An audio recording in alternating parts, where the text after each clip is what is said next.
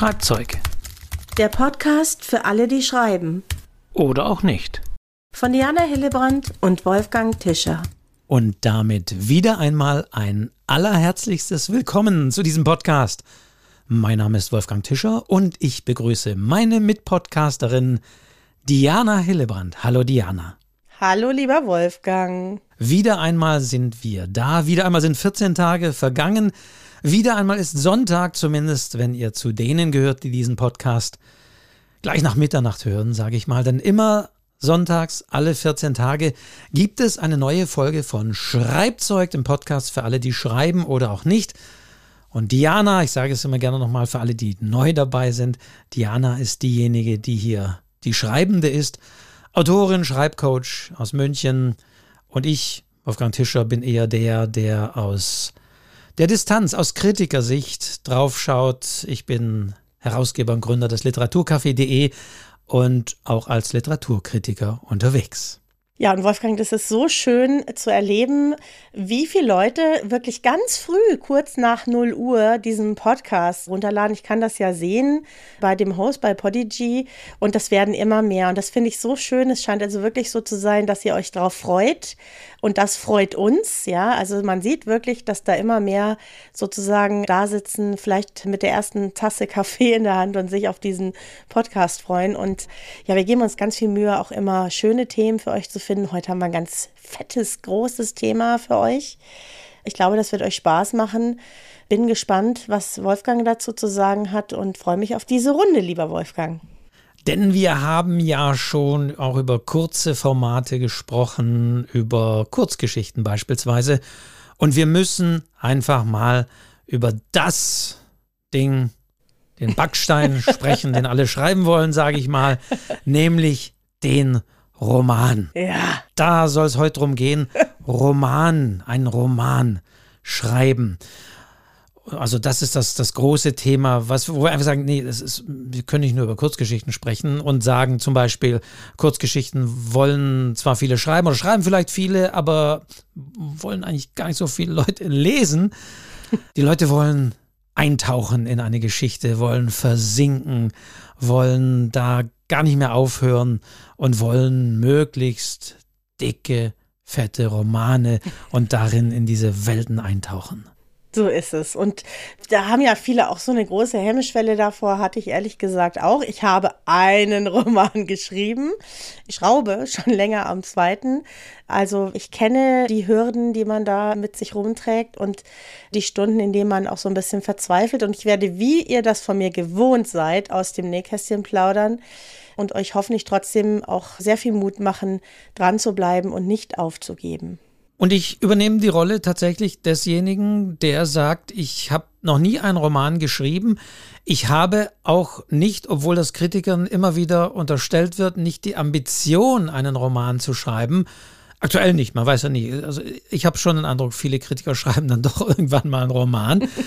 Aber ich habe momentan die Ambition nicht und ich muss tatsächlich sagen, ich habe eine gewisse Ehrfurcht und auch Bewunderung für Menschen, die es tatsächlich schaffen, über so viele Seiten eine Geschichte zu schreiben, dran zu bleiben, einen Spannungsbogen. Wir werden viele Dinge natürlich sprechen, aber sich da wirklich unter Umständen jahrelang reinzuarbeiten, dran zu bleiben, mit diesen Figuren auch leben, denen Dinge widerfahren zu lassen und so weiter.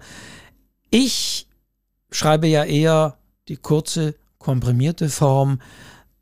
Selbst da schreibe ich manchmal sehr lange dran und ich denke, boah, jetzt habe ich einen Artikel vielleicht über zwei, drei DIN A4 Seiten und habe da nochmal redigiert und gleich beim dritten Satz nochmal den ersten umgebaut und so weiter und so weiter.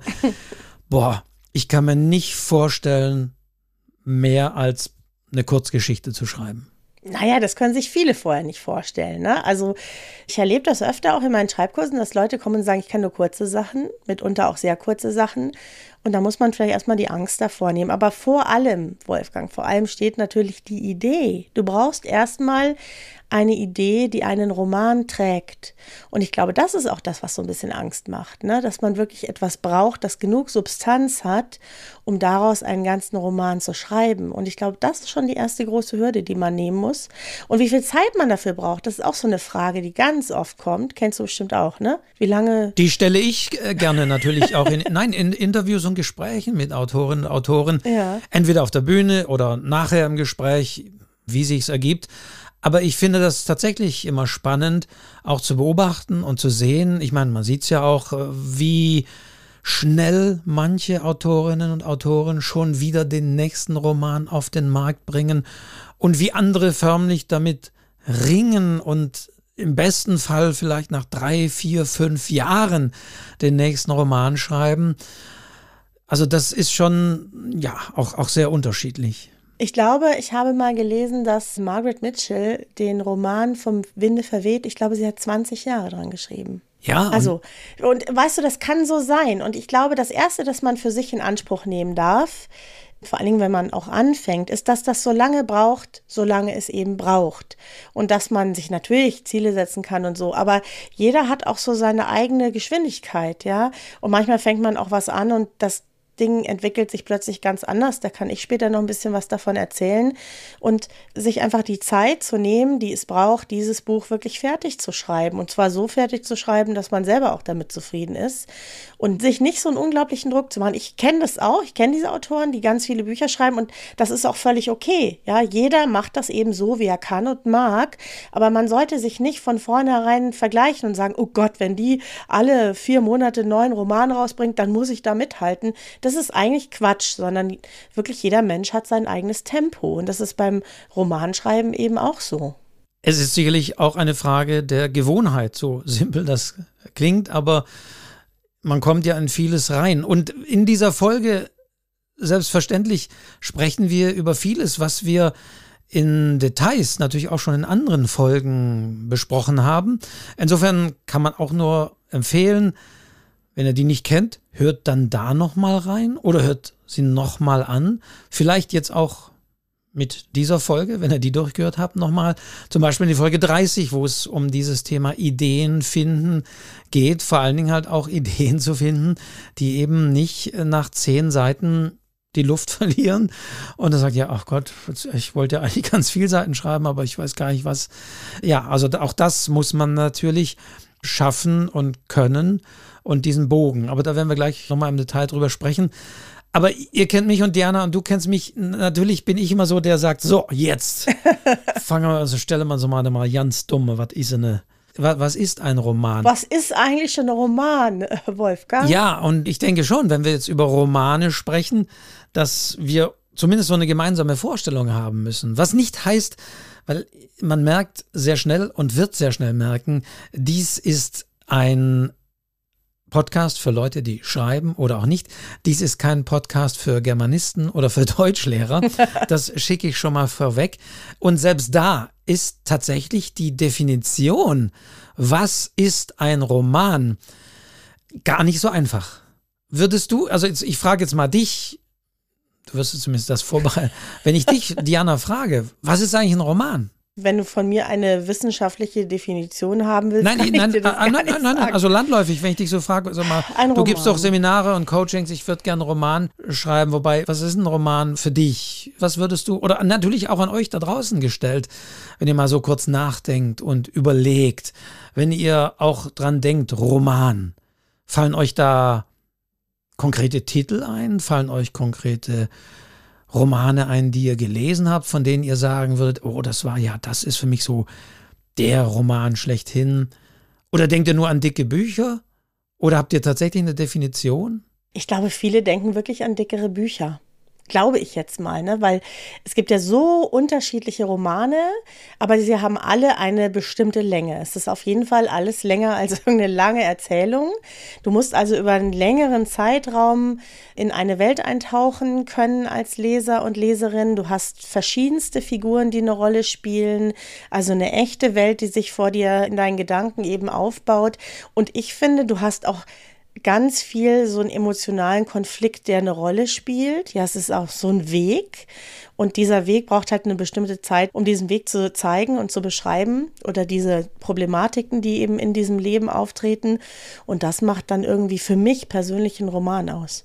Genau, man kann sich auch den Wikipedia-Artikel einfach mal anschauen, wird feststellen, wie lang der auch ist und dass es früher tatsächlich gar keine Romane gab. Also als das so anfing mit wir schreiben uns Texte auf, da gab es da vielleicht Minnelyrik oder es gab eben diese Helden, eben sei es das Nibelungenlied oder jetzt Homer, Odysseus und solche Dinge, teilweise auch in Versform geschrieben und eben die Lobpreisung eines Abenteurers oder also das waren so die Formen, die auch eben in anderen Formen zu finden waren.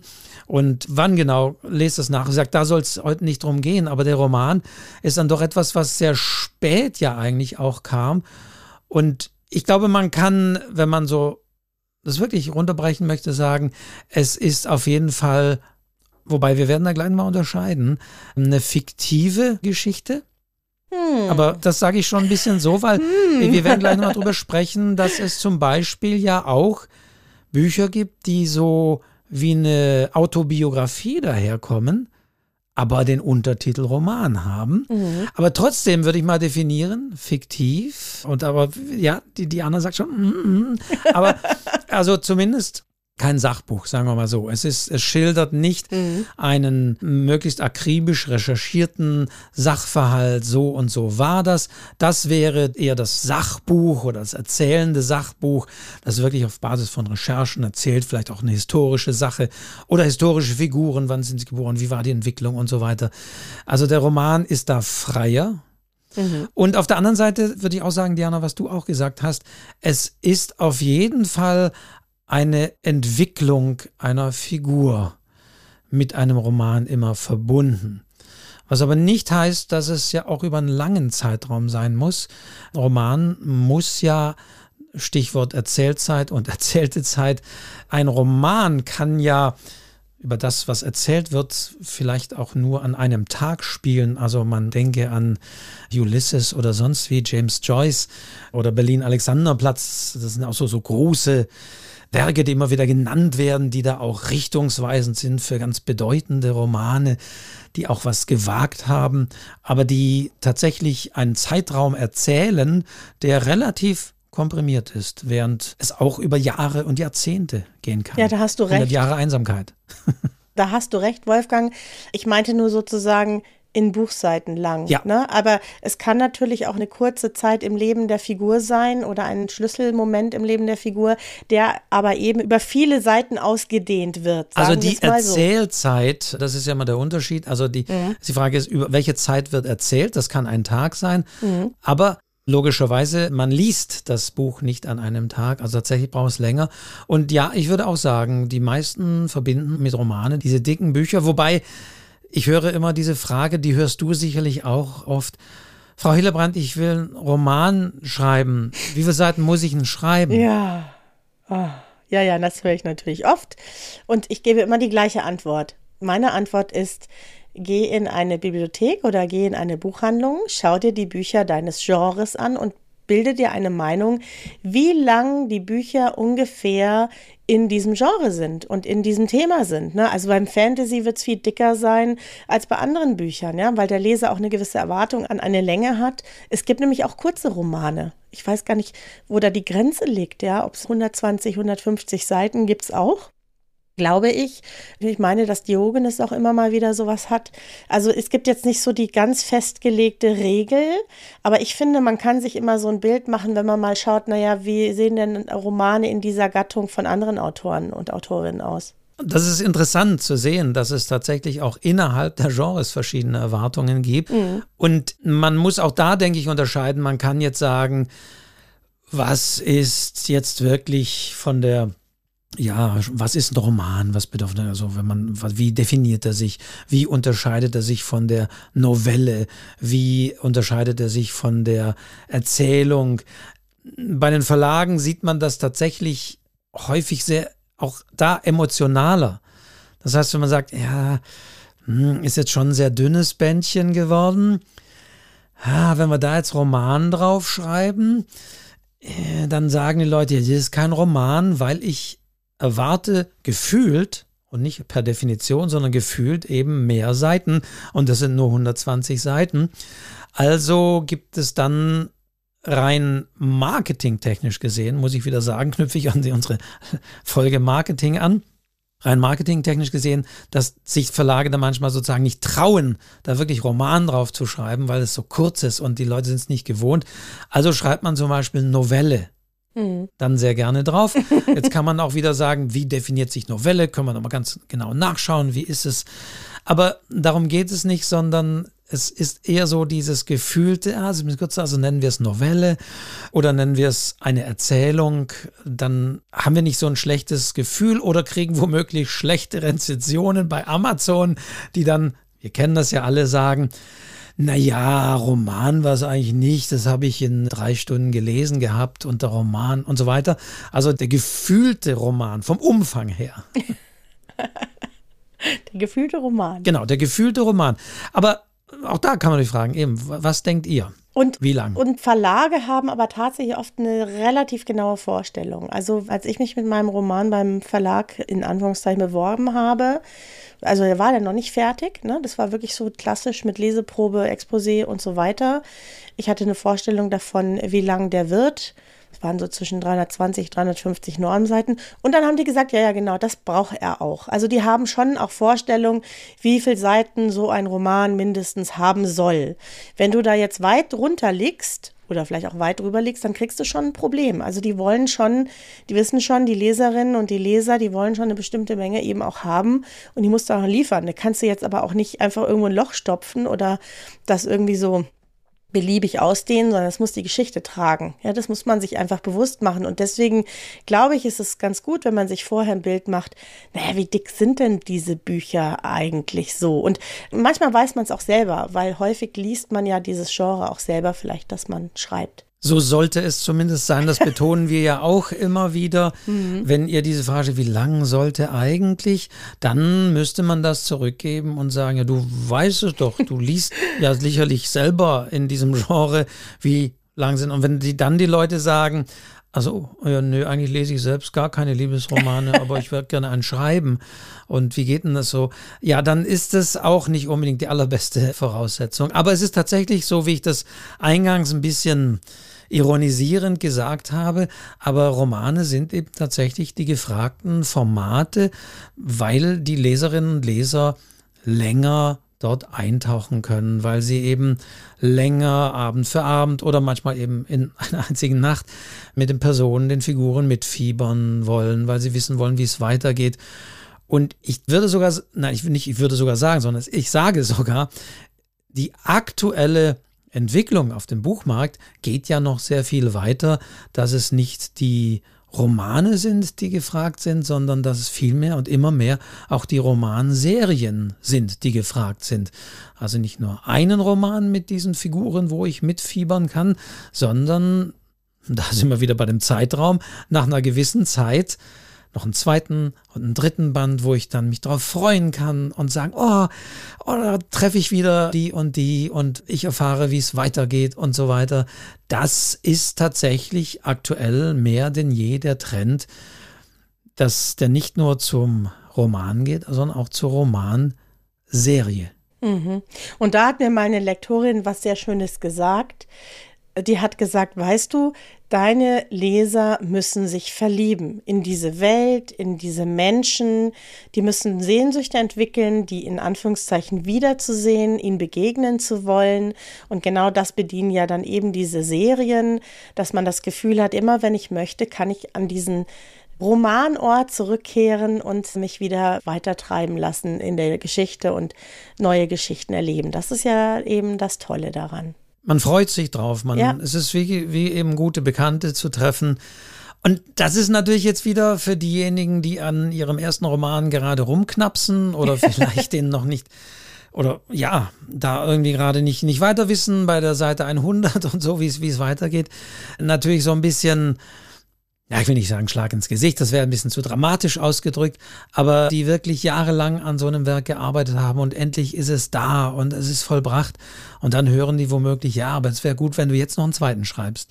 Man muss aber nicht unbedingt eine Serie schreiben. Ne? Das müssen wir jetzt auch wieder dazu sagen. Ich muss jetzt wieder ein bisschen Dampf rauslassen aus dem Kessel. Nein, man muss nicht zwingend eine Serie schreiben. Es gibt auch wirklich viele Romane, die alleine und für sich stehen und ganz starke Handlungsorte, ganz starke Figuren haben und die auch ganz viel Spaß machen. Also macht euch nicht so sehr verrückt hier.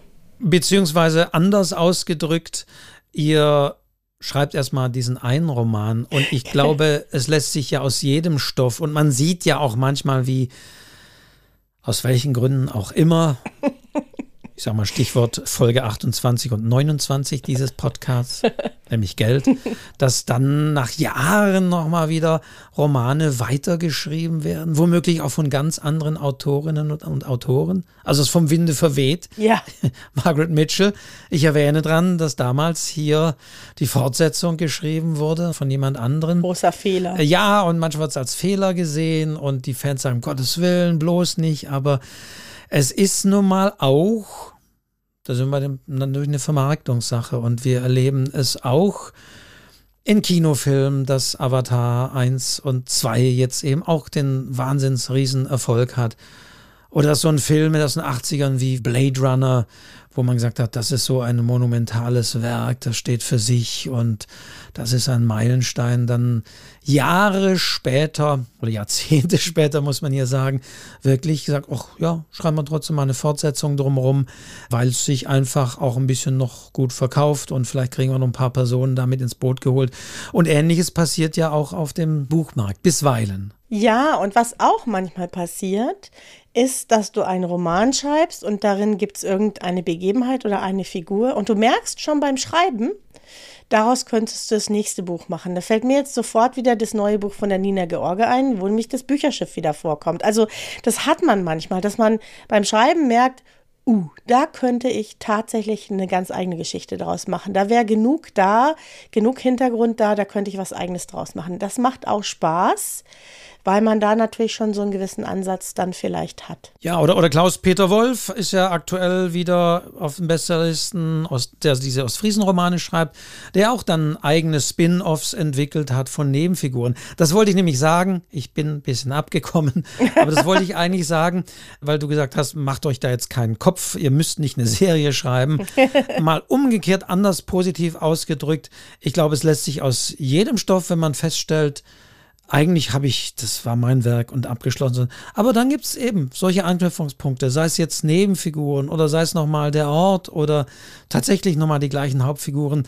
Also ich glaube, es ist überhaupt kein Problem, wenn man einen Roman geschrieben hat, dass man dann mehr draus macht. Aber noch bleiben wir mal bei dem ersten. wir bleiben beim ersten Roman und ich habe ja schon gesagt, das Wichtigste ist die Idee, trägt diese Idee. Ich finde immer, man geht doch eine ganze Weile damit durch die Gegend. Vieles passiert erstmal im Kopf und versucht zu durchdenken, habe ich da genug? Und wenn ich so erlebe, dass Leute in meinen Kursen kommen und sagen, ja, ich habe ganz euphorisch angefangen, ich bin jetzt auf Seite 100 und jetzt geht es irgendwie nicht mehr, dann liegt das nicht an dieser Grundidee, sondern es liegt meistens an den Figuren. Denen geht sozusagen die Luft aus. Die haben nicht genug Motivation, nicht genug Probleme, nicht genug Hintergrund, dass man diese Geschichte weitererzählen kann. Deswegen finde ich immer ganz wichtig, das ist immer mein Ansatz, fangt mal mit den Figuren an, euch da wirklich Gedanken drüber zu machen, weil in diesen Figuren steckt immer ein Teil des Plots. Das ist einfach so, weil die erzählen es und die haben ja ihre Gründe, etwas zu tun oder nicht zu tun oder ihre Ängste. Und wenn man da schon mal einen guten Start hat, dann kann man vielleicht auch ganz gut loslegen.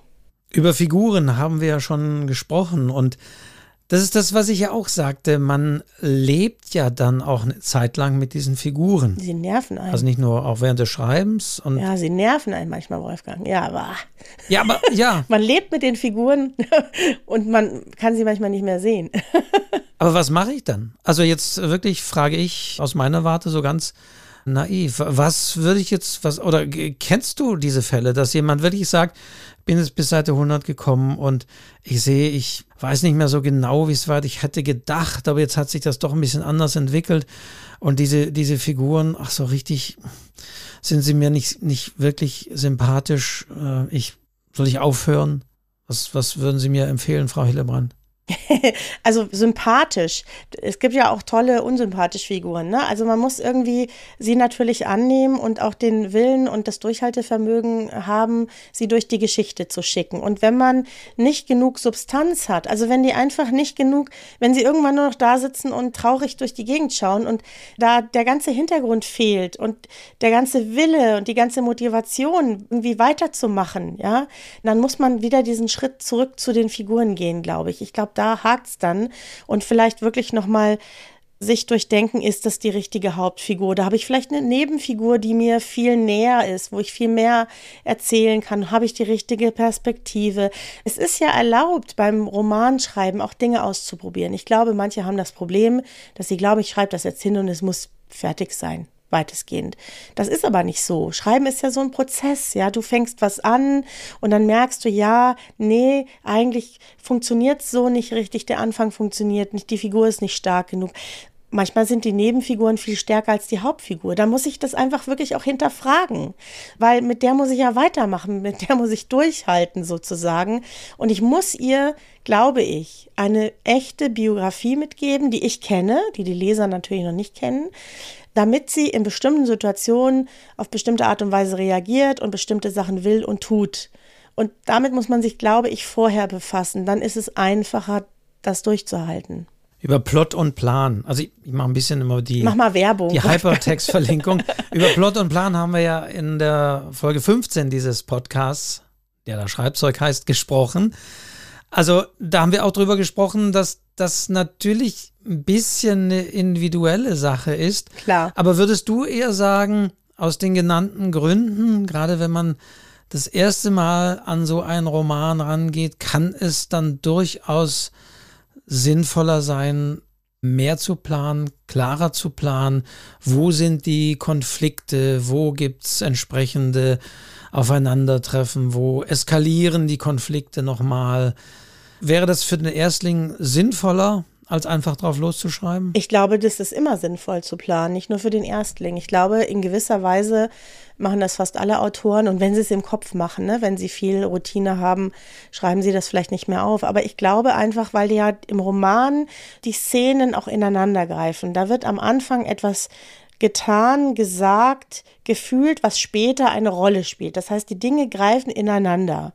Ja, wie willst du das denn machen, wenn du das vorher nicht anlegst, wenn du dir nicht diese Gedanken gemacht hast? Ja, warum reagiert diese Person in diesem Moment so und nicht anders? Wie willst du dann eine Geschichte aufbauen? Ich habe ein ganz plattes Beispiel, Wolfgang, für ein Krimi. Ich schreibe ja keine Krimis zum Glück. Konnte ich nur platte Krimis schreiben. Also jemand plant ein Mord mit einer Giftpflanze. Am Ende dieser Geschichte taucht diese Giftpflanze im Garten dieses Mörders auf und man sagt, ah ja, der hat ja einen Garten voller Giftpflanzen. Man müsste diesen Garten natürlich schon viel eher eine Rolle spielen lassen. Der müsste da sehen und haken und tun. Das müsste in seinem Leben eine Rolle spielen, damit der Leser später glaubt, dass diese Giftpflanze in diesem Garten ist. Das ist jetzt ein ganz plattes Beispiel, aber da merkt man, es greift so ineinander. Wie will man das denn machen, ohne zu planen? Ich kann ja nicht plötzlich auf Seite 130 sagen, ach ja, und übrigens, der hat ja einen Garten voller Giftpflanzen und deswegen kann er jetzt jemand vergiften. Das ist so ein dummes Beispiel dafür. Und deswegen glaube ich sehr wohl, dass eine gewisse Planung, manche machen das in Excel-Listen, manche mit Überschriften, manche in Papyrus, ist egal, jeder hat sein eigenes Ding, ohne geht es fast gar nicht. Auch eine Rowling, ne, die so viele Bände hintereinander hat, wie soll die diese Geschichte schreiben, ohne zu planen, was der Harry Potter tut, was später eine Rolle spielt und andere ja auch. Ja, auch die Nebenfiguren tun ja Dinge, die später eine Rolle spielen. Also ich glaube, ohne Planung einen Roman schreiben soll es ja geben. Ja, ich kenne auch Leute, die so Szene schreiben. Dann bauen die die am Ende zusammen, aber da musst du immer wieder zurückgehen und Dinge anpassen, damit es am Ende funktioniert. Das ist aber ganz wichtig und für mich ist das so ein bisschen ein Indiz, wenn man etwas einführen muss, sei es eine Person oder eine Sache oder den erwähnten Garten mit Giftpflanzen, um irgendwie weiterzukommen. Mhm. Dann ist das, glaube ich, kein gutes Indiz, dass das Roman noch lange trägt. Und dann muss man sich tatsächlich auch die Mühe machen und das vornherein arbeiten. Denn sonst hat man das Gefühl, die Autorin musste jetzt hier strecken oder zu mhm. Tricks greifen oder plötzlich etwas erwähnen, plötzlich kommt etwas oder kommt vielleicht auch eine Fähigkeit oder irgendwie was, was die Figur plötzlich kann. Mhm. Mhm. Was weiß ich, plötzlich kann sie ganz schnell rennen, um den Verdächtigen zu verfolgen. Das ist dann tatsächlich da merkt man, oh, da hat jemand den Roman dann strecken müssen. Und man muss dann vorgehen und zumindest anlegen, warum kann die so schnell rennen, weil die und plötzlich muss man sagen, nee, ich muss eigentlich um dieser Figur diese Glaubwürdigkeit und damit sie an der Stelle nicht nach 100 Meter in Schnaufen kommt, muss ich die Figur viel sportlicher anlegen. Ich muss schon regelmäßig vorne reinschreiben, dass sie meinetwegen ins Fitnessstudio geht oder jeden Morgen joggen geht um dann irgendwie das abzuleiten. Ich glaube, das weiß die geübte Leserin und der geübte Leser auch, dass unter Umständen gewisse Dinge, die erwähnt sind, um wieder auch bei diesem Beispiel Giftpflanzen oder Garten zu bleiben, dass es vielleicht eine Rolle spielen könnte. Das wissen wir. Also das könnte, finde ich, da rede ich aber ein bisschen aus der Theorie, aber so ein Indiz sein, wenn ich zu so einem Mittel greifen muss, dass ich plötzlich irgendwas ganz was Neues brauche, von dem ich bislang noch gar nicht in der Geschichte geschrieben habe, dass da irgendwie was nicht so ganz stimmt und mir eigentlich die Luft raus ist und ich nochmal was Neues reinbauen muss. Ja, so ist es. Und das sollte man natürlich dann jetzt, das klingt so, ne, platt und dann baue ich halt was ein. Das muss natürlich, der Leser darf das ja nicht merken. Ja, also ich als Autorin weiß das, also mit dem Schnellrennen zum Beispiel. Ich würde vielleicht auch eine Kindheit anlegen, wo der immer vor jemandem wegrennen musste. Der ist einfach gewöhnt zu rennen, ja. Das weiß ich als Autorin und deswegen spielt das für sein Leben und sein, sein ganzes Handeln eine Rolle. Und dann wird er natürlich in bestimmten Situationen wird er anders losrennen als andere. Und das hat aber einen Grund und den kenne ich, der liegt in der Kindheit. Vielleicht mache ich sogar mal einen Rückblick oder irgendwie sowas, ja, um das zu erklären. Und so baut man eben diese Figuren auch so ein Stück weit von innen heraus auf und muss denen eben auch ein echtes Leben mitgeben, damit man das dann in der Geschichte spielen lassen kann. Ich weiß gar nicht, es ist wahnsinnig theoretisch, aber so ist es. Was ich auch ganz oft lese, ich lese ganz oft sowas wie, und er machte immer den Wecker zweimal aus, bevor er aufstand. So, und dieses Wort immer ist ganz böse, ne? Weil immer heißt, das muss in der Geschichte auch ein paar Mal vorkommen, damit der Leser überhaupt weiß, dass das immer wieder passiert. Dann brauche ich auch gar nicht immer schreiben, sondern habe ich es schon ein paar Mal erlebt, dass der immer den Wecker zweimal ausschaltet, bevor er aufsteht. Wieder so ein plattes Beispiel, aber ihr wisst, was ich meine.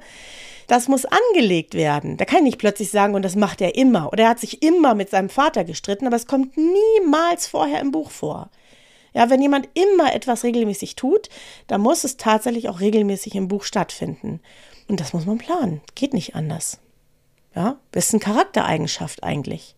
Zweiter Punkt, der mir noch einfällt oder ein viele, wenn ich manchmal irgendwelche Schreibübungen mache, feststelle, dazu hatten wir auch schon mal eine Folge gemacht, Dialoge. Mhm. Das war schon die Folge 7. Aber ein Indiz, wo ich, also wenn ich manchmal auch bei irgendwelchen Übungen oder irgendwo teilnehme an Seminaren, um einfach, einfach mal Wissen zu schöpfen, wenn ich zum Beispiel auch merke, dass ich in meinen Dialogen nicht konsequent genug bin und die Figuren eben ins Labern kommen. Wir haben in den Folgedialoge ja über Subtext gesprochen und so weiter.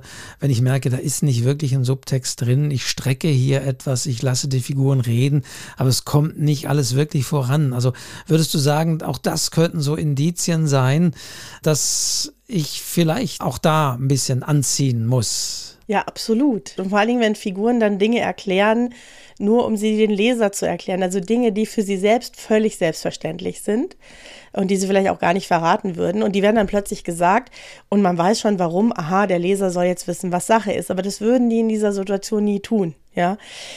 Und das ist ja so die Schwierigkeit, ne? dass man da nicht in diese Fallen gerät. Und da hilft es auf jeden Fall, eine Planung zu machen, sich auch zu überlegen, wo spielt das Ganze, was ist es für eine Zeit, in was für einer vielleicht auch politischen Atmosphäre lebt man. Ist es eine große Stadt, ist es eine kleine Stadt, ist es eine Familie? Also all das spielt ja eine Rolle für diese Handlung. Und der Leser will das ja sozusagen vor sich sehen, wenn er das liest. Also müssen wir Autoren uns vorher darüber Gedanken machen. Und es hilft ungemein, sich ein paar Sachen wirklich aufzuschreiben oder sich ein paar Sachen deutlich zu machen. Und um nochmal zu sagen, Ideen, die tragen, brauchen mehr als sie will sich selbst verwirklichen. Ich habe lese ganz oft in Anfängertexten, ja, das ist jemand, der möchte sich selbst verwirklichen und so. Das ist schon so ein Ansatz, aber das reicht nicht, um ein Buch zu tragen. Es muss viel konkreter sein. Was ist genau das Ziel? Was ist genau die Angst, die diese Figur hat? Was ist genau die Geschichte dahinter? Und das muss schon ein bisschen mehr sein als nur so die Suche nach Selbstverwirklichung, ne? Auch der Autorin und des Autors. Also ich würde sagen, ja. schlechte Romane sind vor allen Dingen auch Romane, bei denen ich merke, dass die Autorin ein Ziel verfolgt, dass die Autorin so eine Message und eine Botschaft hat. Das heißt nicht, dass ein Werk natürlich nicht zu einem gewissen Thema mich da einfängt und ich ja, im besten Falle sogar für ein Thema, für das ich gesagt habe, würde ich mich nie für interessieren, dass ich da reinkomme. Aber umgekehrt, das sehe ich halt häufig immer von Anfängern, wenn ein Roman geschrieben wird, um eben generell auf, ja, das berühmte, die gesellschaftlichen Mängel oder die aktuelle Entwicklung, da habe ich jetzt mal einen Roman zugeschrieben. Denn dann weiß ich, es läuft alles darauf hinaus, dann weiß ich eigentlich schon, das sage ich jetzt so ein bisschen Allgemeinplatz, so ein bisschen aus der Kritik, aber dann weiß ich schon, oh Gott, dann müssen die Figuren in diesem Roman nur Funktionen erfüllen, dann sind sie wirklich nur unter Umständen Ideenträger für eine Sache. Die Figur ist nur da, um das und das zu symbolisieren und hat kein wirkliches Leben und keine wirkliche Tiefe. Also wenn das die Motivation ist, einen Roman zu schreiben, weil ich mal das und das zeigen möchte, so und so in die Richtung geht's und da jetzt lang und das ist meine Botschaft.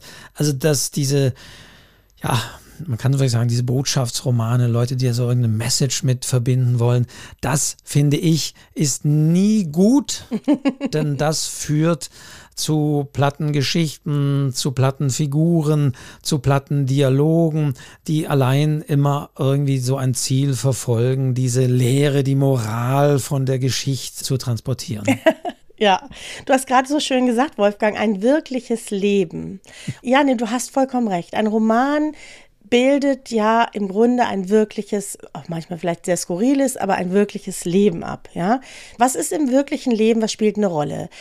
mehrere Figuren. Das heißt, es reicht ja nicht, sich nur um die Hauptfiguren, vielleicht um das direkte Umfeld zu kümmern, sondern der arbeitet vielleicht, ja, der hat vielleicht einen Bäcker. Also du hast die Aufgabe, mehrere Figuren zu erfinden, die auch häufig auftreten müssen, damit sie überhaupt als Figur wahrgenommen werden. Ne? Also ich sag mal mindestens dreimal müssen die irgendeine Rolle spielen, sonst spielen sie keine Rolle. Ja, sonst sind sie halt einfach nur der Zeitungsverkäufer. Dann hast du mehrere Erzählebenen. Du hast die Geschichte, die jetzt läuft oder von mir aus auch in der Vergangenheit gelaufen ist, aber du hast dahinter auch noch die Hintergrundgeschichten deiner Hauptfiguren zum Beispiel, die einen Einfluss haben auf die Handlung. Und das heißt, du hast auch mehrere Erzählebenen. Ne? Du gehst vielleicht mal in einen Rückblick oder was auch immer. Du hast mehrere Ebenen. Es gibt so emotionale Ebenen, es gibt so Handlungsebenen, der geht jetzt zum Einkaufen. Das spielt auch eine Rolle. Und das ist die große Herausforderung. Du hast eigentlich mehrere Dinge, Dinge, die du handeln musst, gleichzeitig. Und dann musst du natürlich trotzdem diese Geschichte vorantreiben. Was da ungemein hilft, das habe ich aber auch in der Folge Plot schon gesagt, ist, wenn man weiß, auf welches Ende man zuschreibt. Ich finde, das hilft so sehr. Manche drücken sich davor und sagen, ah nee, Ende weiß ich noch nicht. Ich behaupte ja, das stimmt nicht man hat vielleicht noch nicht den Mut, das wirklich so zu benennen oder man hat das Gefühl, man muss sich dieses Ende irgendwie offen lassen, alle Freiheit des Schreibens offen lassen. Aber ich glaube, man hat schon ein Gefühl für dieses Ende. Und ich persönlich finde es viel einfacher, auf dieses Ende zuzuschreiben. Wo steht meine Figur am Ende? dieser Geschichte? Wo will ich sie haben? Ja, dann hast du schon so einen groben Rahmen.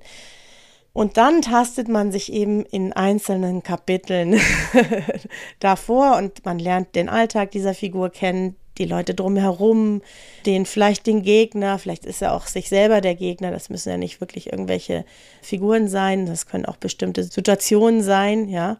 Und dann arbeitest du dich so von Kapitel zu Kapitel nach vorne. Das würde jetzt an der Stelle sehr schön, weil du schon gesagt hast, das wirkliche Leben. Wir kommen auf das wirkliche Wirklich Leben zurück. Leben. Auf das, wo du eingangs schon sagtest, mm, als ich sagte, also natürlich mit dem Wissen, ein Roman ist eine fiktive Sache. Mhm. Aber das merkt man, hört man, liest man aus vielen Romanen raus. Der Anteil des, ich sag mal, der eigenen Biografie oder des autobiografischen spielt durchaus in sehr vielen Romanen eine Rolle, würde ich mal sagen.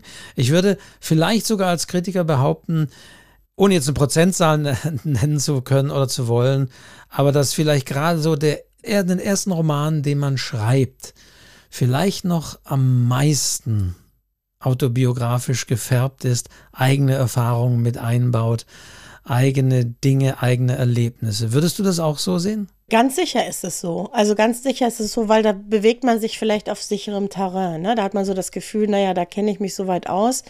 Da spielt das eigene. Ich glaube, letztendlich spielt in jedem Roman vieles eine Rolle, was man selber irgendwie erlebt hat. Man verbaut es halt nur anders. Ne? Und dann gibt es ja auch noch die Romane, die sich an die fiktiv erzählen, sich aber an echten Schauplätzen oder geschichtlichen Zusammenhängen orientieren, ne? wo es Figuren gibt, die es tatsächlich gegeben hat und drumherum aber viele andere und auch in der Handlung wird vieles dazu erfunden. Ne? Das ist dieser Roman mit tatsächlichen Begebenheiten, keine Ahnung. Und da hat man ja eigentlich auch alle Freiheit. Ich muss ja auch niemand verraten, was ist jetzt da von mir oder nicht. Das ist ja das, ne? man verbaut es, verpackt es anders und macht eben was ganz eigenes draus. Und noch einen Schritt weiter sind natürlich gerade auch Texte, die im Trend sind ein bisschen.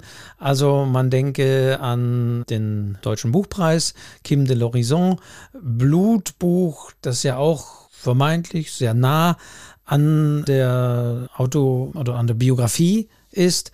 Und ich weise, weil ich das da wirklich gefragt habe, auf dem Podcast des Literaturcafé, den es ja auch noch gibt, an dieser Stelle mal hin und auf eine Folge, die ist, glaube ich, zwei, drei Folgen her, auf der Buchmesse im letzten Jahr aufgenommen.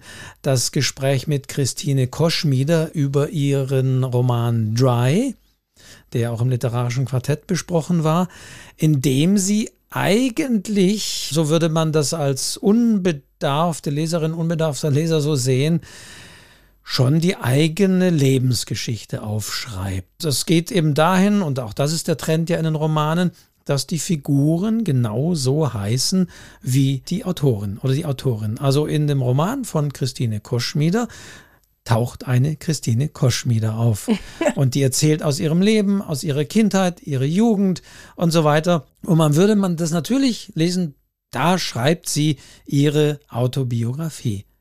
Aber es steht auf dem Cover drauf Roman. Ich denke nicht, dass es ihre Autobiografie ist. Ich glaube eben, ich kenne das Buch nicht, ja, aber ich glaube, dass sie da vielleicht Teile davon nimmt, aber dass sie das fiktiv zusammenbaut, vielleicht übertreibt, auch Dinge hinzunimmt, die überhaupt nichts mit ihr zu tun haben.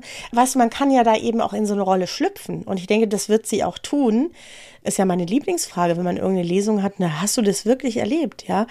Natürlich nicht. Wir haben nicht alles erlebt, was wir schreiben. Man muss ja auch kein Mörder sein, um Krimis zu schreiben aber Teile von einem selbst, vielleicht eine bestimmte Emotionalität oder man ist vielleicht berührt von einem besonderen Thema oder sowas, spielen eine Rolle und sie schlüpft sozusagen, sie wird selber zur Figur, aber mit einem bestimmten Abstand zu sich selbst als Autorin, glaube ich. Ich weiß nicht, ob es stimmt. Ich glaube, dass es so ist. Das ist richtig. Also es, es gibt natürlich mehrere Gründe. Also hört euch diesen Podcast mal an, Christ, mhm. mit, von Christine Koschmieder, verlinken wir auch in den Show Notes, wo ich mit ihr über diese Sachen gesprochen habe. Und klar, es gibt auch rein juristisch formelle Dinge. Aber ein Punkt ist natürlich der, und das ist schon immer die Frage, wenn ich aus dem Autobio oder aus der eigenen Biografie schöpfe, was stimmt überhaupt? ja, wir sind im Feld auch der Zeugenaussage. Es passiert etwas und befrage vier Leute, die dabei waren und da rumstanden und du kriegst, sag ich mal, fünf verschiedene Antworten, ja. was eigentlich passiert ist. Das heißt, auch hier ist die Sicht ganz klar. Natürlich ist das sehr eng angelehnt an das eigene Leben, aber wer sagt denn, dass es wirklich so war? Es ist ihre Version, das sagt sie auch, es ist ihre Version der Geschichte, es ist ihr Erleben, das ist natürlich sehr emotional, sehr subjektiv geprägt. Die Leute, die sie beschreibt, die haben vielleicht eine andere Sicht drauf und allein aus diesem Grunde ist, obwohl es vermeintlich so ist, das, was erzählt ist, eben nicht die Wirklichkeit. Das mag jetzt schon ein bisschen theoretisch natürlich gehen. und ja, aber es ist natürlich auch was, was ungeübte Leserinnen und Leser auch natürlich häufig verwechseln.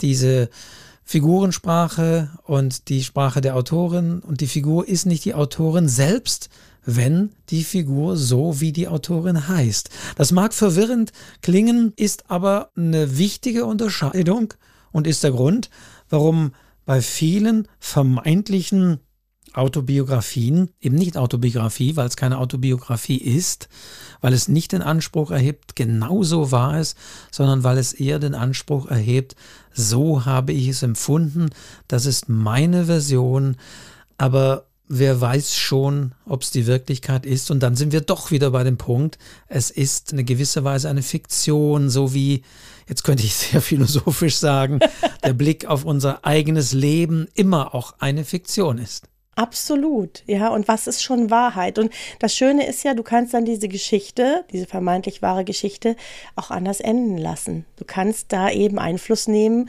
und sie so enden lassen, wie du willst. Und weißt du, woher ich das auch kenne? Aus der Lyrik. Und zwar das lyrische Ich. Ja, da werden Gedichte in Ich-Form geschrieben und jeder denkt natürlich, okay, das denkst du, bist du, machst du, glaubst du. Und das stimmt aber gar nicht, sondern das ist eine Figur, die das wahrnimmt und wiedergibt in Form dieses Gedichts. Es hat aber nicht unbedingt etwas mit dem Autor oder der Autorin zu tun. Das ist für viele ganz schwierig zu verstehen dass eben auch, wenn ich ich schreibe oder vielleicht sogar meinen eigenen Namen reinschreibe, dass nicht alles so ist, sondern ich will es so darstellen und ich will, dass diese Geschichte so ausgeht, auch wenn sie in Wirklichkeit vielleicht ganz anders ausgegangen, vielleicht auch ganz anders angefangen hat. Das ist ja eben diese Freiheit, die man hat und die ja auch so Spaß macht beim Schreiben. Also sich da auch von zu lösen und diesen Schritt zurückzutreten und zu sagen, ich mache das so, wie ich will, dass es ist und nicht, wie es vielleicht tatsächlich gewesen ist. Kann ich die Referenz gar nicht setzen, aber haben wir oder habe ich wahrscheinlich in irgendeiner Folge gesagt, das ist ja auch sehr wichtig, sich davon zu lösen, gerade wenn man vermeintlich, ich sage es mal wirklich so vermeintlich, autobiografisch schreibt oder das am eigenen Leben entlang schreibt, dass man sich diese Freiheit auch nehmen kann, weil da sind wir genauso wieder bei dem Punkt, ich glaube, wir haben es wahrscheinlich in der Folge über Spannung gesagt,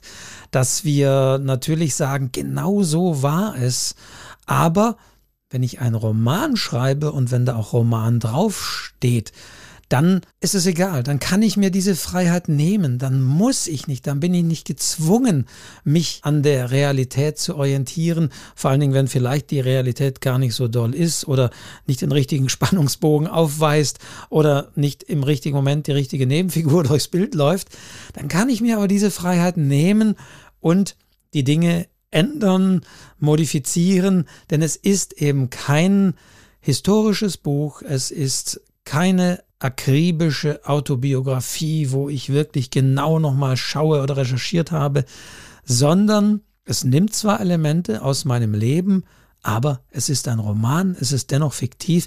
Ich kann auch Dinge ein bisschen anders werden lassen. Ich muss mich das aber auch trauen, denn ich stelle als Kritiker natürlich ein bisschen mehr und mehr die Tendenz fest, dass es sich die Leute einfach machen wollen. Und das, das, was du gerade gesagt hast, Diana, diese Trennung auch bei Gedichten, haben wir aktuelle Diskussionen.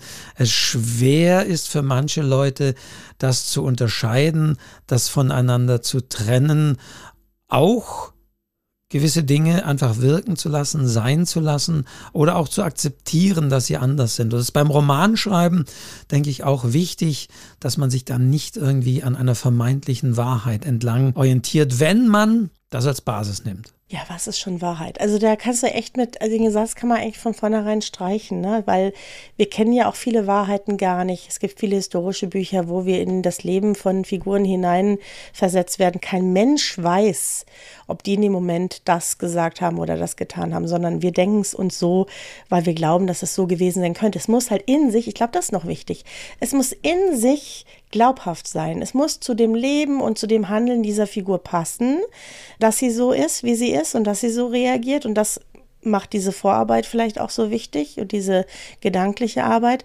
dass der Leser ein Stück weit nachvollziehen kann, warum der jetzt ausflippt oder warum er vielleicht nicht ausflippt oder warum dies passiert und jenes passiert.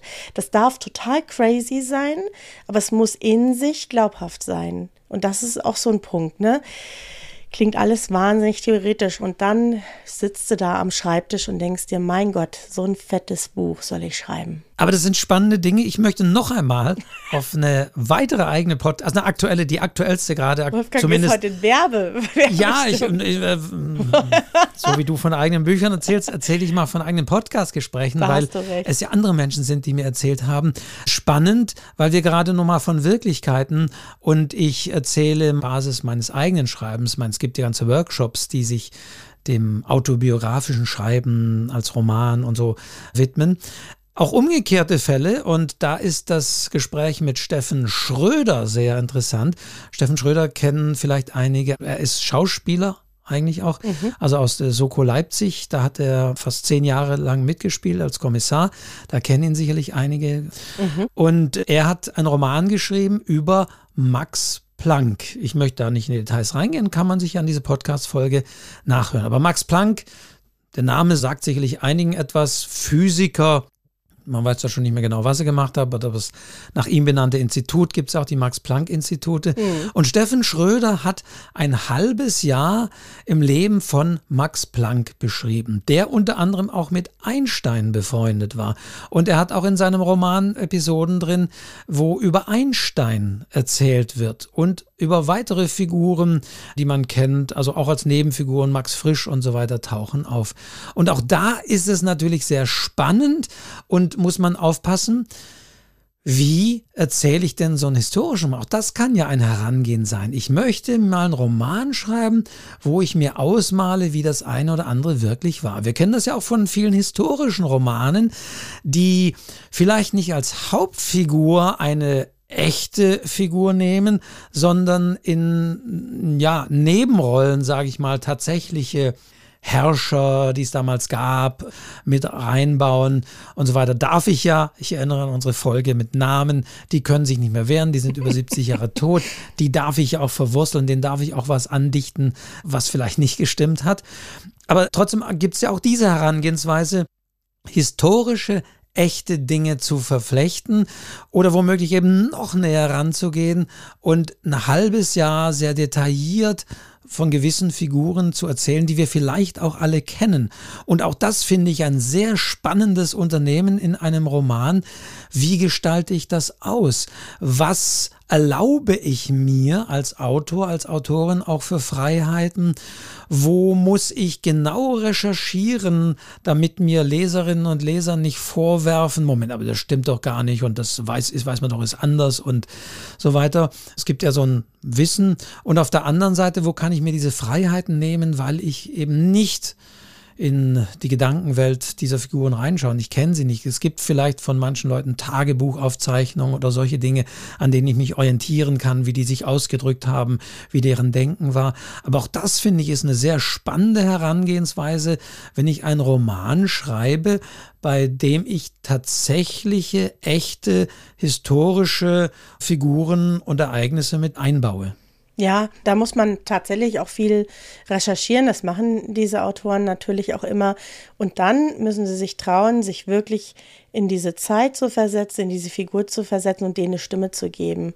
Und dann darauf zu vertrauen, dass man die trifft, ne? so zumindest wie man sich das selber vorstellt. Es gibt ja da kein richtig oder falsch. Es gibt nur, ist das für den Leser glaubwürdig oder sagt er also, nee, das funktioniert ja überhaupt nicht. Oder sagt er doch, genau so kann es sein, als die beiden aufeinander getroffen sind.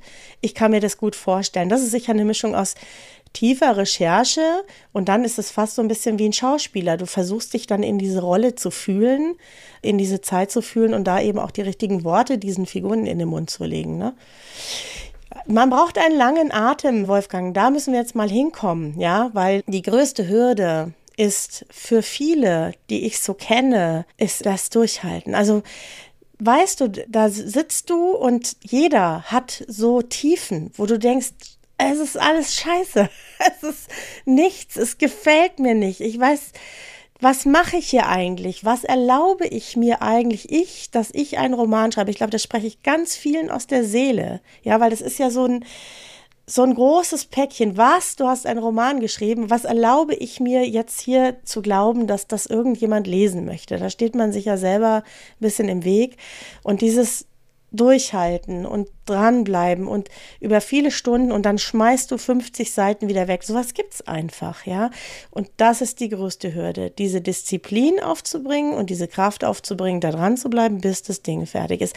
Am Ende kann man es schon manchmal fast nicht mehr sehen. Glaub's mir. Da denkst du dir, wann ist es endlich fertig? Ich kann es nicht mehr sehen. Wir haben ja über, ich bin wieder der Hyperlink, in der Folge 12 über Rituale ja. und Schreiborte gesprochen. Mhm. Also würdest du wirklich auch sagen, Rituale zum Beispiel, wann schreibe ich oder wo schreibe ich oder welche Dinge hole ich mir dazu, bestimmten Tee oder esse ich dazu immer. Findest du das wichtig? Das kann auf jeden Fall helfen. Es kann zum Beispiel auch helfen, sich eine Playlist anzulegen mit einer bestimmten Musik, die zu dem Roman, zu der Geschichte irgendwie passt, zu der Stimmung passt.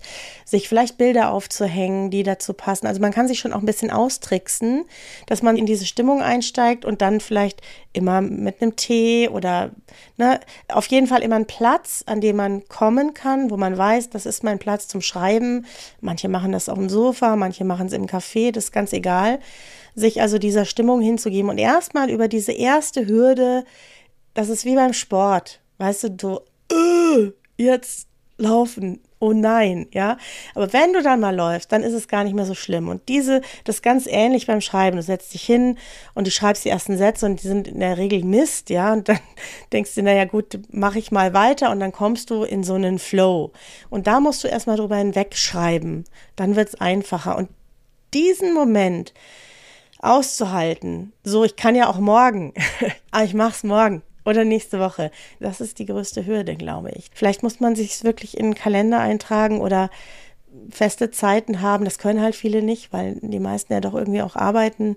Ja, oder erstmal was ganz anderes schreiben. Aber hast du Tipps, was mache ich? Also, wenn wir nochmal bei der berühmten Seite 100 jetzt sind und mhm. irgendwie merke ich, warum auch immer, ich komme nicht so recht voran. Du hast ja gesagt, oh, die Figuren nerven. Oder ich merke an der Stelle, oh Gott, nee, ich, ich muss da wirklich nochmal komplett was umbauen oder irgendwas stimmt nicht. Und oh nee, jetzt habe ich 100 Seiten geschrieben. Und jetzt muss ich da was sollte ich machen? Erstmal das Ding weglegen oder gibt's so von deiner Warte aus irgendwie noch Dinge, geheime Tipps, die du jetzt den Hörern und Hörern verraten kannst, um einfach mich zu motivieren, um vielleicht auch sozusagen ja selbst wieder meinen Roman oder das Manuskript oder was ich bis dahin geschrieben habe, wieder lieben zu lernen.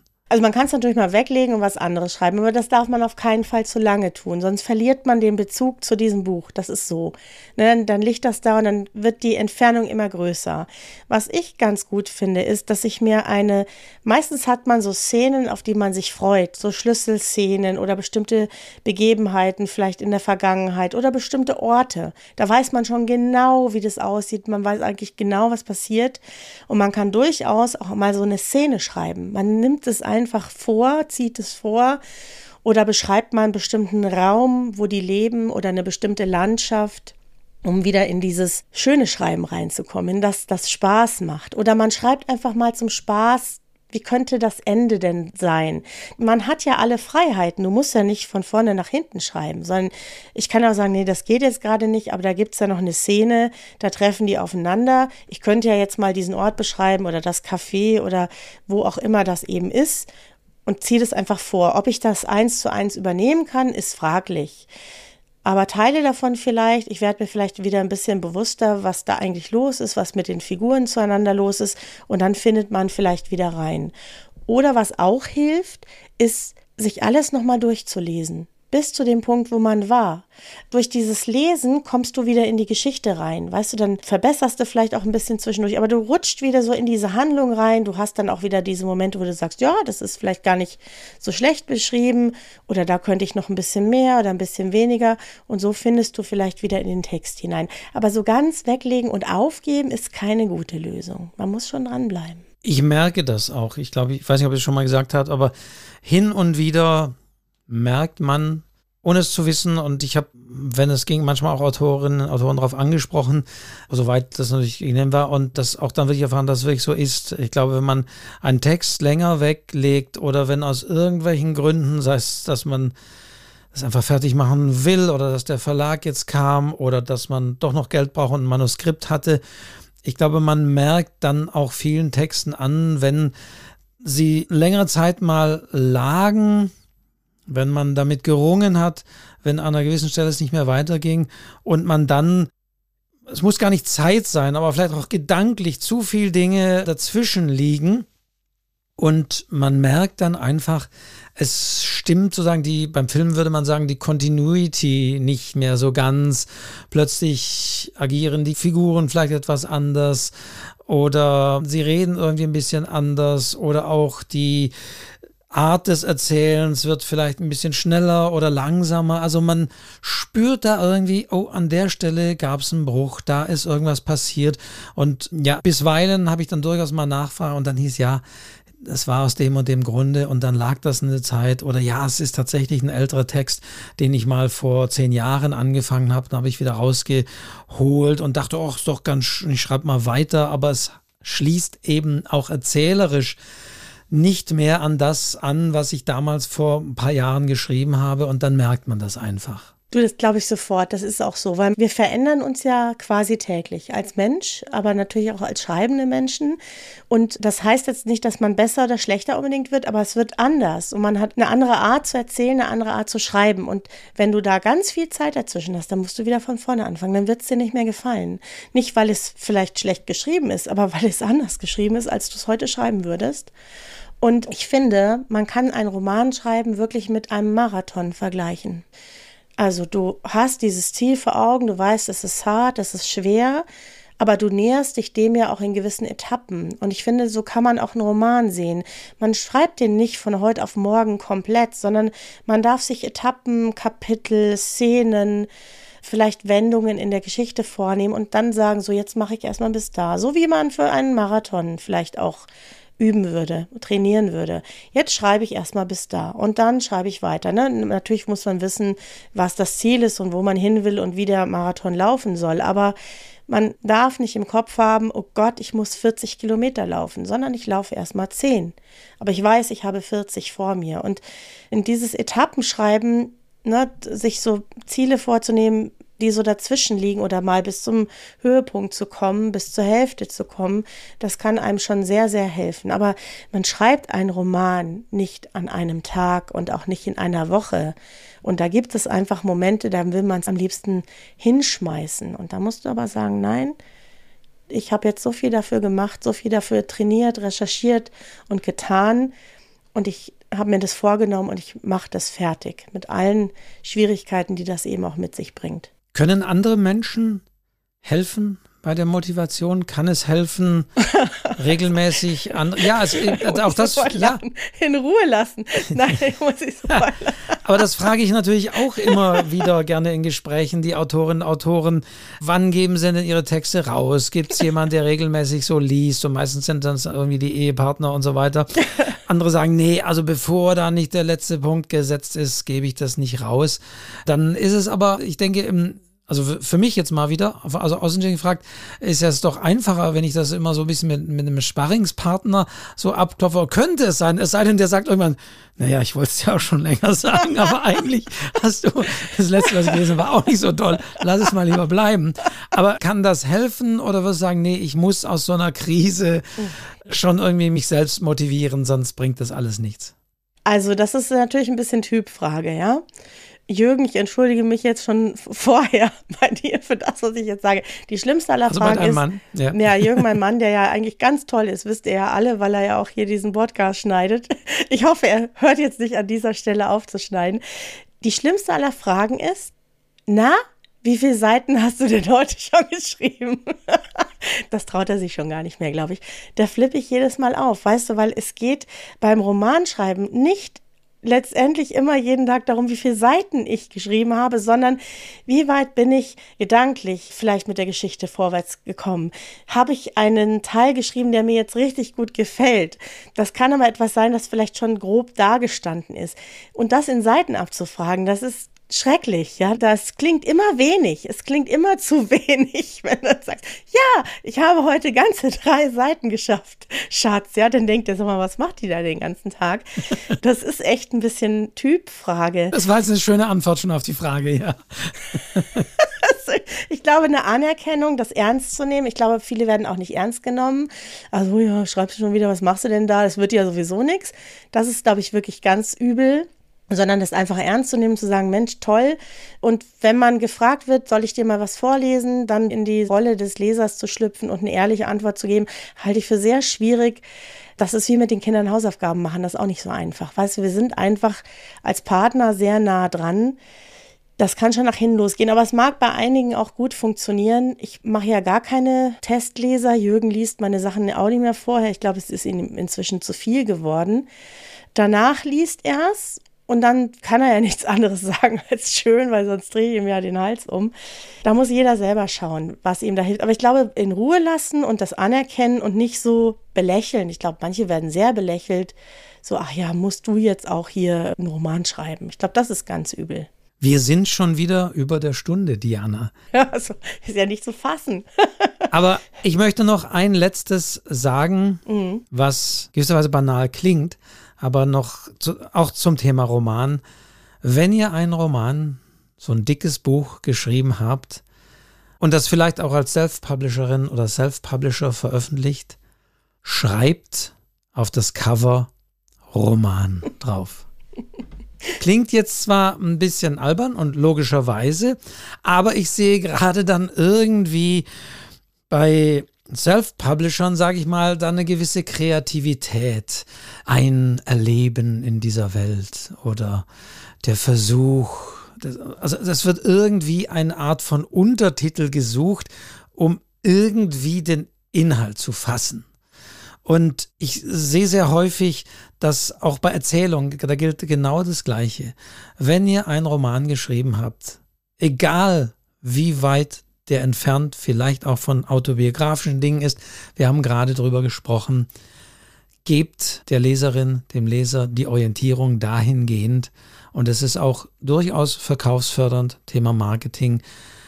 Wenn ihr eine längere Geschichte mit über mehrere Seiten geschrieben und veröffentlicht habt, nennt sie Roman. Ganz einfach. Und versucht nicht originell zu sein.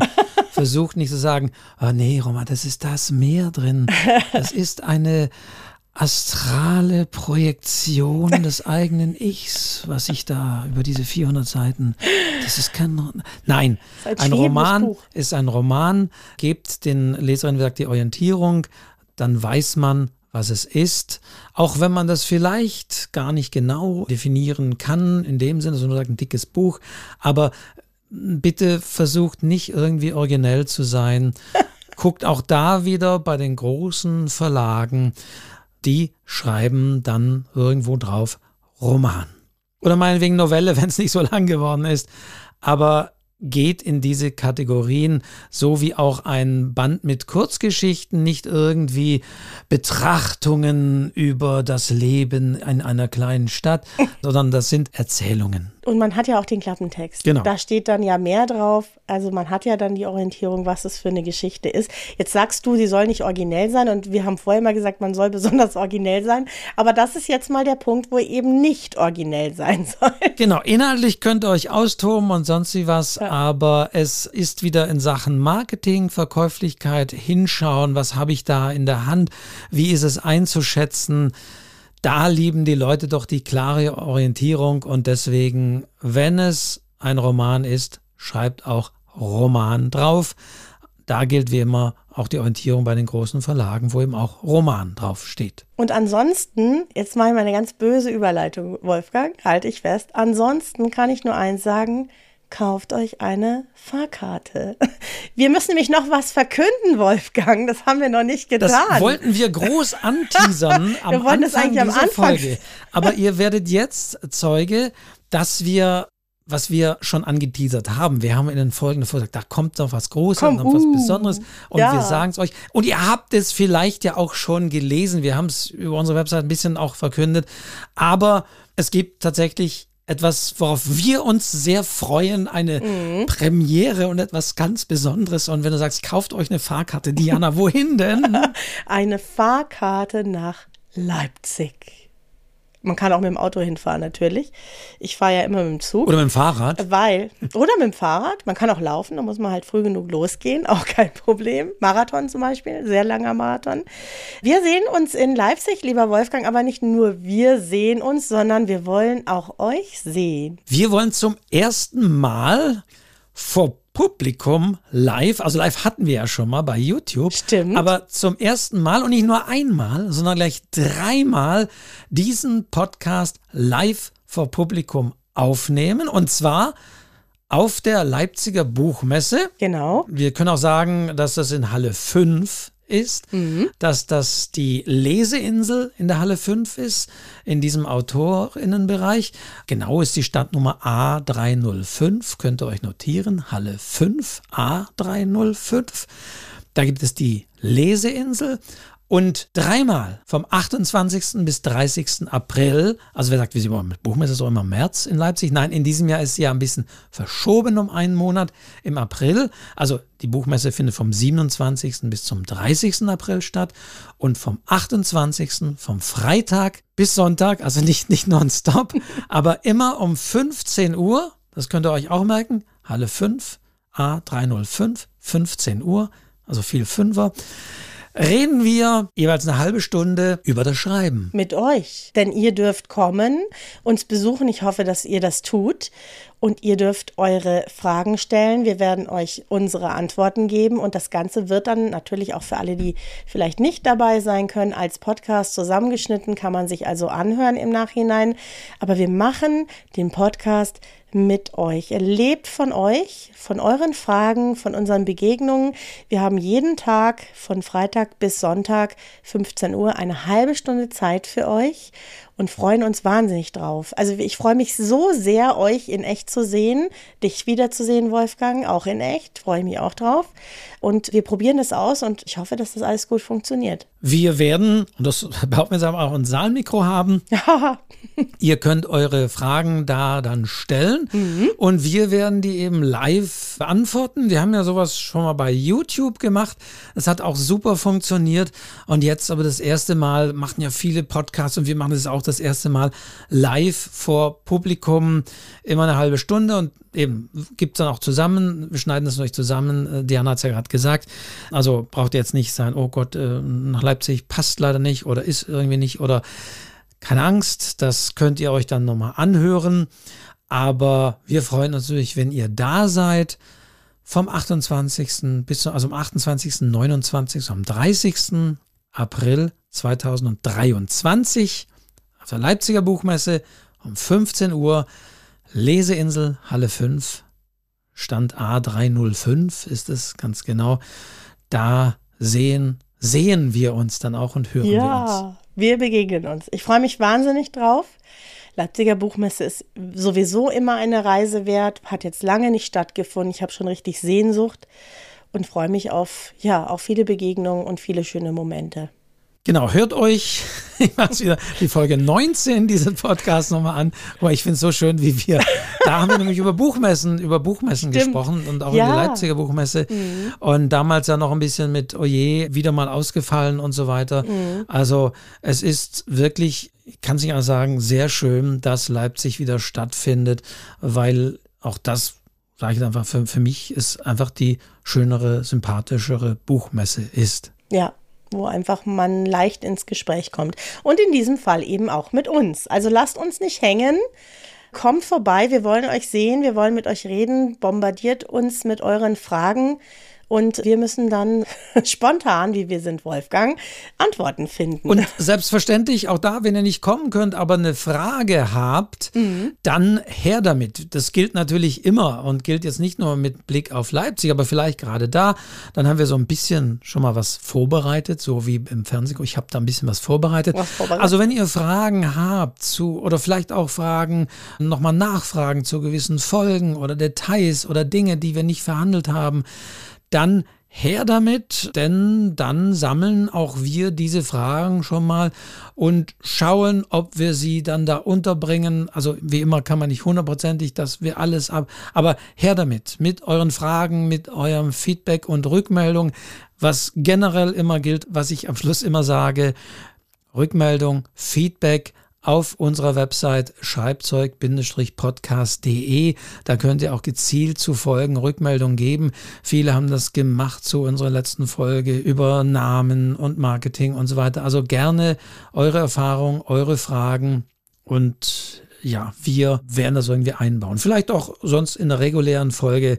Auch das immer wieder gerne. Wir freuen uns drauf, denn dieser Podcast lebt natürlich auch ein bisschen von euren Vorschlägen, euren Rückmeldungen und deswegen, wir freuen uns. Genau, das ist doch ein super Schlusswort, Wolfgang. Damit machen wir jetzt auch hier Feierabend. Es war mir wie immer ein großes Vergnügen. Das gebe ich gerne zurück, Diana. Und ich freue mich auf das nächste Mal. Wir wissen wie immer noch nicht, um welches Thema es sich handeln wird, weil das überlegen wir uns immer sehr spontan. Aber es wird ein Thema über das Schreiben sein. Für alle, die schreiben oder auch nicht. So ist es. Mach's gut, Wolfgang. Ciao. Ciao.